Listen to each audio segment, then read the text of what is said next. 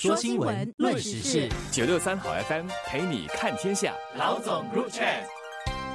各位听众，大家好，我是新民日报的朱志伟。大家好，我是联合早报的郭丽娟。我们很少有机会了解来自中港台及新马青壮年对于生活、社会大环境、工作和家庭的看法。而一项由台湾远见杂志民意研究中心、新加坡联合早报、马来西亚星洲日报以及香港浸会大学传理学院新闻与社会研究所合作进行的调查，就在昨天公布这样的调查结果。当然，必须要先说明的是，所谓的青壮年年龄是介于十八岁到四十五岁，而调查的结果是来自六千六百人的反馈意见。其中三千三百零七人来自中国大陆，一千一百四十四人来自香港，其余的六百八十二人来自马来西亚，新加坡人则有六百三十三，还有台湾就是八百三十人。而调查的指标则是社会参与、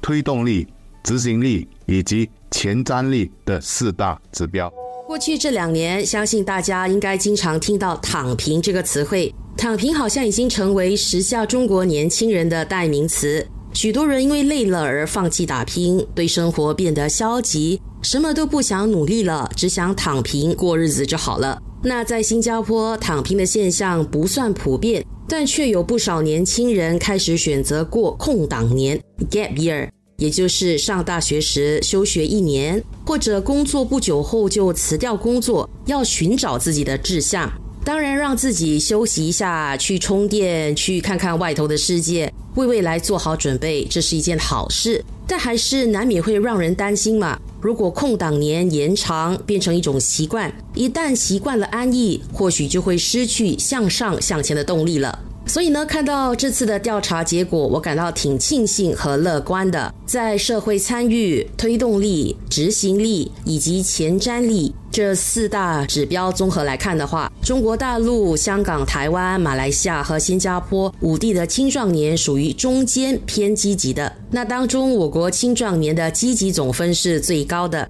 拥有冒险精神以及运用智慧科技的信心度，对生活、对工作的态度都是最积极的。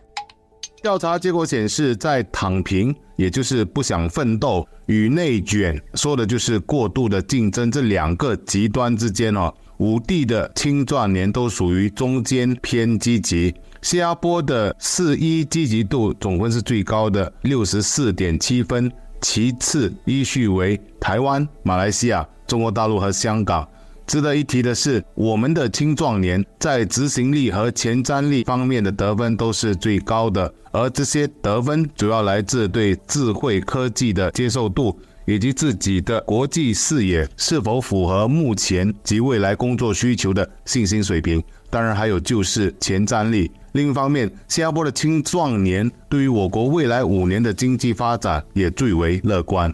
我其实对于这个调查结果不会意外。首先是我国的教育体制以英语为主，这也就让我们比较容易的和国际接轨。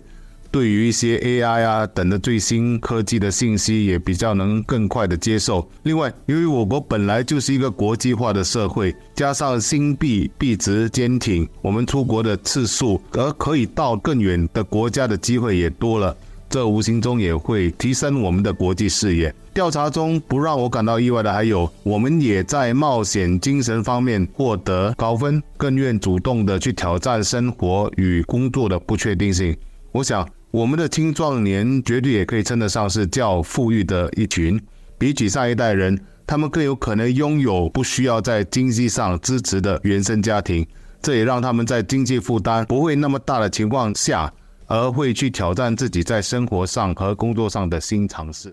在这项调查中，我也注意到一个挺有意思的现象：对于未来生活的担忧，超过七成的本地青壮年认为房价过高是他们未来十年内可能遇到的最大阻碍。马来西亚和台湾的青壮年同样也是担心房价太高的问题。那大陆和香港的青壮年最担心的是学校所学不足以应付工作的需求。五地的青壮年最担心的问题分成不同的，那多少反映出大家对目前的生活现状和经济能力是否感到自在，对未来呢又有怎么样的期许？我国青壮年大多数教育水平良好，有收入不错的工作，不太担心是否会丢了工作。在满足了这些生活基本条件后，一些人难免就会寄望要过更舒适、更好的生活，例如从祖屋提升到公寓。但这几年下来嘛，公寓的价格确实是逐年飙涨，想要购买公寓可能变得遥不可及了。不过，其实客观来看，我国祖屋的硬件设施可媲美公寓，那祖屋价格还是维持在一般打工族负担得起的水平。是不是真的要住公寓，或者要搬到多大的房子才算过得舒适、过得好？我想这是时下年轻人应该自己探索出的答案。我想这样的调查，因为各地的政治环境、社会还有经济环境都不大相同，青壮年对于自己的人生规划必然也会有不同。就比如说吧，我认识的一些大陆、香港和台湾的朋友，对于买房子这件事，是他们想都不敢想的，因为就在他们所住的那个城市。房价太高了，那不买房要结婚就得租房，然后再慢慢储蓄，再想买房的事。而在本地调查所显示的也是担忧房价过高。当然，如果还有机会往下问的话，我想本地人对于过高的定义还是买得起的，只是每个月需要偿还的金额可能要高一些。而这其实已经和其他四地的同龄层有些不同了。